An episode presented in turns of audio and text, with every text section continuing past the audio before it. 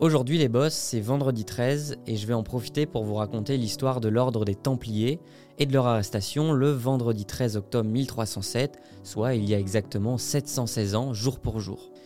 Alors l'ordre des Templiers, il est fondé en 1119 à Jérusalem. Il est également connu sous le nom de pauvres chevaliers du Christ et du Temple de Salomon.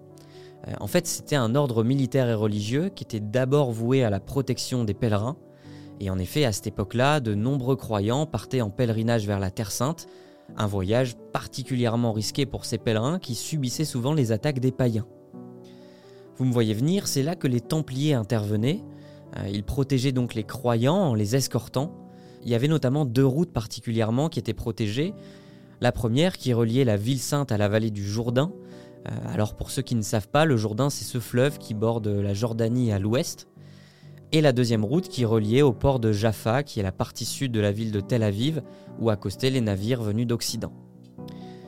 Et sur ces routes, les Templiers euh, ont pu établir et récupérer des forteresses, forteresses qui leur servaient de camp de base et permettaient d'héberger des pèlerins. Et ils s'enrichissaient grâce aux dons des seigneurs et des pèlerins inquiets pour leur survie durant leur voyage. Et tu t'en doutes, il s'agissait de grosses grosses sommes d'argent. Par la suite, les Templiers se sont largement développés un peu partout en Europe au XIIIe siècle. Euh, on comptait même jusqu'à 1700 commanderies en France par exemple. Et pour te donner un petit peu plus de détails, une commanderie, c'était un espace dédié comprenant plusieurs bâtiments, des monastères, des chapelles, des fermes et puis d'autres bâtiments médiévaux. Et en plus de ces commanderies, l'ordre va même établir son siège à Paris. Tu l'auras compris, ils ont donc fini par quitter progressivement le Proche-Orient, et ça après la conquête de Jérusalem par le chef musulman Saladin en l'an 1187. Et à partir de là, ils vont commencer à posséder de vastes domaines et terres en Europe et notamment en France. Certains vont même devenir de véritables princes banquiers de la papauté, et donc tu l'imagines avec beaucoup beaucoup de richesses. Sauf que cette situation, elle ne plaît pas du tout au roi de France à l'époque, qui est Philippe IV, et qu'on appelle aussi Philippe le Bel, qui convoite évidemment toutes les richesses des Templiers. Il va donc lancer une campagne pour éliminer l'ordre et le vendredi 13 octobre 1307 ordonne leur arrestation en France.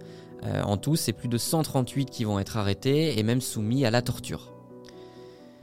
C'est quelques années plus tard, en 1312, que le pape Clément V va supprimer définitivement l'ordre des Templiers sous la pression, tu l'auras compris, de Philippe le Bel. Et pour clore le tout, en 1314, Jacques de Molay, qui est lui le dernier maître de l'ordre, est brûlé vif sur l'île de la Cité à Paris. On raconte même que la mort de Jacques Molay serait à l'origine d'une malédiction sur le roi Philippe le Bel, dont les trois fils sont morts assez soudainement et entraînant la chute de sa dynastie. Et c'est d'ailleurs l'objet du roman historique Les Rois Maudits qui retrace cet événement, et c'est un bouquin de Maurice Druon que je vous conseille. Euh, et pour ceux qui ont la rêve, c'est aussi la scène du début d'Assassin's Creed Unity. Et par la suite, le vendredi 13 a été associé à des superstitions de malheur, en grande partie en raison de cet événement historique, synonyme de malchance pour les chrétiens qui ont perdu leur protecteur. On a donc commencé à considérer le vendredi 13 comme un jour de malheur, craignant que de mauvaises choses n'arrivent ce jour-là.